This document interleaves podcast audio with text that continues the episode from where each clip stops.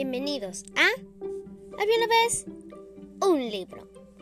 ¿Le mentirías a otra persona solo para que no piense que eres un tonto?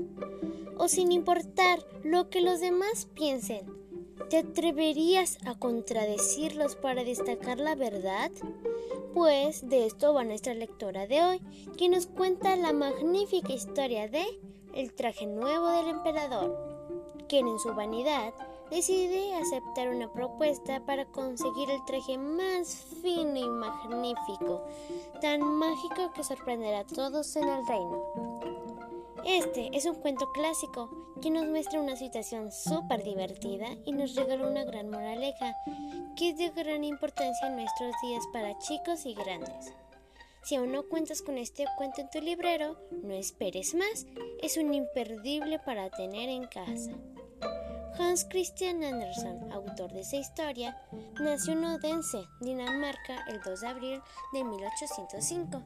Desde muy joven decidió alejarse de aprender el oficio de sastre y marchar hacia Copenhague. Allí se interesó en el teatro y deseaba convertirse en un gran actor, pero fracasó, aunque tiene una beca que le permite realizar estudios superiores empieza a escribir poemas y algunas obras dramáticas poco convincentes. Más adelante, decide dar un rumbo y va elaborando una variada obra literaria con considerable éxito. A Anderson se le conoce sobre todo por sus cuentos para niños escritos a partir de 1835, editando a partir de ahí casi un volumen por año. Fallece de cáncer de hígado el 4 de agosto de 1875 en Copenhague, Dinamarca. Empecemos. Había en otro tiempo un emperador tan amante de los trajes nuevos que gastaba todo su dinero en vestirse, cuando pasaba a revisar a sus soldados, cuando iba a un espectáculo o a un paseo no lo hacía con otro gesto que al demostrar sus vestidos nuevos. Cada hora del día cambiaba de vestido nuevo, y así como se dice de un rey, está en consejo, se decía de él, está en su guardarropa. La capital era una ciudad alegre, gracias a la gran cantidad de extranjeros que pasaban por ella. Pero un día llegaron dos bribones que dijeron ser tejedores y declararon saber tejer de la tela más magnífica del mundo. No solo los colores y el dibujo eran extraordinariamente bellos, sino que también eran los vestidos confeccionados con esa tela, los cuales poseían una cualidad realmente maravillosa. Tenían la propiedad de hacerse invisibles para toda persona que no supiese desempeñar bien su trabajo o que tuviese escaso rendimiento. Estos vestidos no tienen precio, pensó el emperador. Gracias a ellos podré reconocer a los hombres incapaces de mi gobierno y sabré distinguir a los listos de los necios. Si esta tela me conviene. Después adelantó a los dos bribones una gran cantidad a fin de que pudiesen comenzar inmediatamente a realizar su trabajo. Prepararon, en efecto, dos telares e hicieron como que trabajaban aunque no había nada en el telar. De vez en cuando pedían seda fina y oro magnífico, pero todo esto lo ponían en su saco y trabajaban hasta medianoche con los telares vacíos.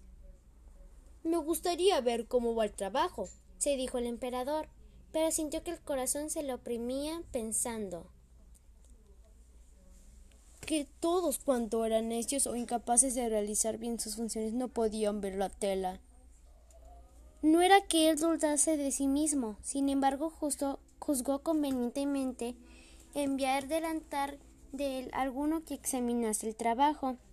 Todos los habitantes de la ciudad conocían las cualidades maravillosas de la tela y todos estaban impacientes por saber los, los estúpidos o incapaces que eran sus vecinos. Voy a enviar a ver a los tejedores a mi bueno y antiguo ministro, pensó el emperador. Él es el que mejor puede juzgar la tela. Se distingue tanto por su talento como por su capacidad. El honrado ministro, de acuerdo con los deseos del emperador, entró a la sala de los dos impostores que trabajaban con los delares vacíos. Buen Dios. pensó abriendo cuando pudo los ojos. No veo nada. Pero no dijo ni una palabra. Los dos tejedores le invitaron a aproximarse y le preguntaron qué le parecía el dibujo y los colores. Al mismo tiempo le mostraron sus telares y el viejo ministro fijó en ellos su mirada, pero no vio nada, por la sencilla razón de que no había nada. Buen Dios. pensó. ¿Seré yo verdaderamente estúpido? Es necesario que nadie dude. ¿Seré verdaderamente incapaz? No me atrevo a confesar que la tela es invisible para mí. Y bien, ¿qué decís? dijo uno de los tejedores. Es encantador, verdaderamente encantador, respondió el ministro poniéndose los anteojos. Este dibujo y esos colores. Sí. Desde luego. Diré al emperador que estoy muy contento. Es para nosotros un gran honor, dijeron los dos tejedores. Después de, se pusieron a enseñarle colores y dibujos imaginarios dándoles nombres, a los que el antiguo ministro prestó la mayor atención para repetir al emperador todas sus explicaciones. Los bribones continuaban pidiendo plata, seda y oro, se necesitaba una cantidad enorme para tener hermoso traje. Por supuesto que ellos se le embolsaban todo. El talar estaba vacío y continuaban trabajando. Algún tiempo después, el emperador decidió enviar a otro honrado funcionario para examinar la tela que se fabricaba y ver si concluía ya. Y sucedió que a este nuevo enviado lo mismo que al ministro. Miró y remiró, pero no vio nada. ¿No es verdad que el tejido es admirable? preguntaron los dos impostores al tiempo que iban mostrándole y explicándole el soberbio dibujo y aquellos magníficos colores que no existían. Sin embargo, yo no soy un necio, pensó el hombre. ¿Sería acaso que soy capaz de desempeñar mi cargo? Es muy extraño, pero tendré buen cuidado de no perderlo. Enseguida realizó un magnífico elogio de tela y manifestó toda su admiración por la elección de los colores y el dibujo. Es de magnificencia incomparable, dijo el emperador. Y toda la población habló sin parar de la tela extraordinaria. Por fin, el mismo emperador quiso verla mientras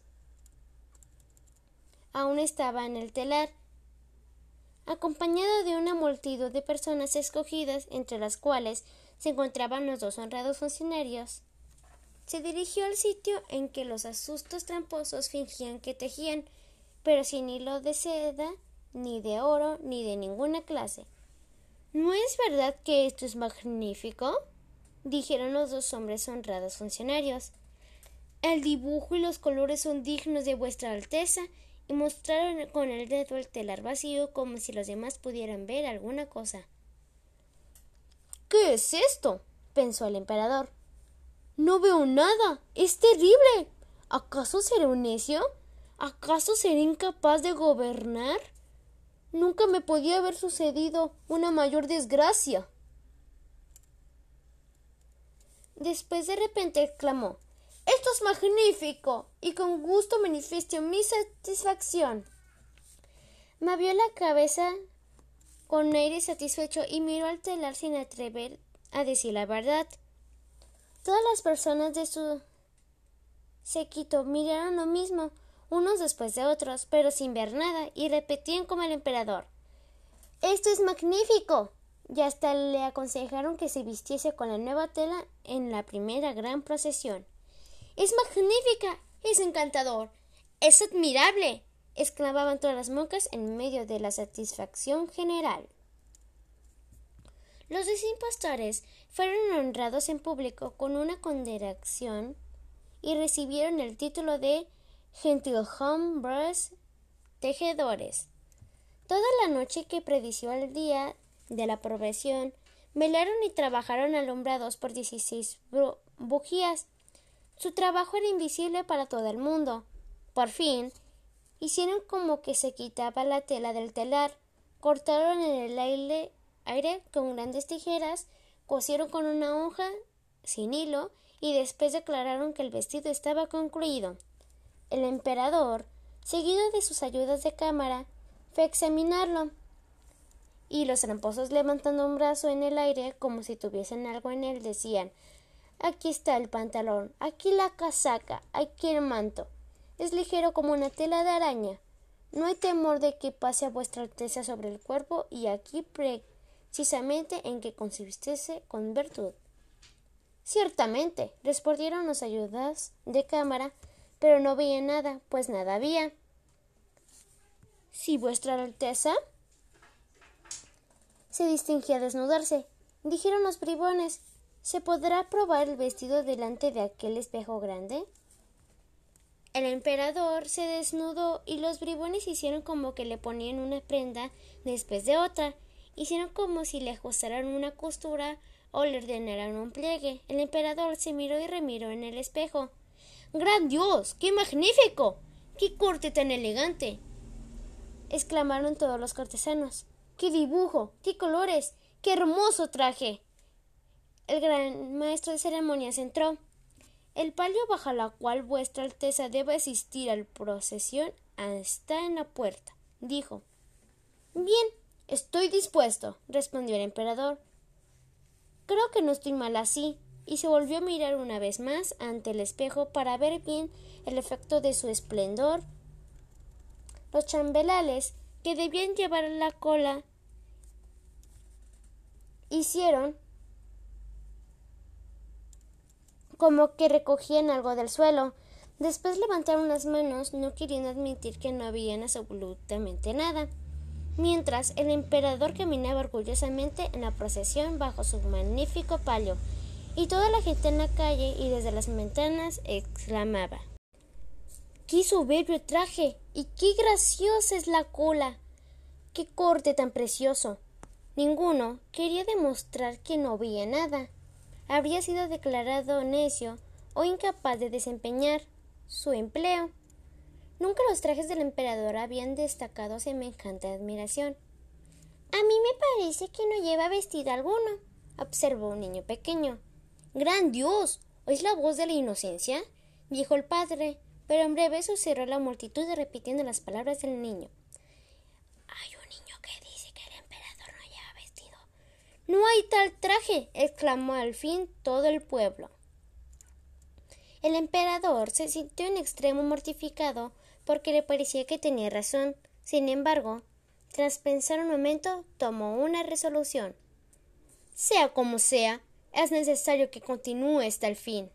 Enseguida se enderezó orgullosamente y los chambelales continuaron llevando con respeto la cola que no existía.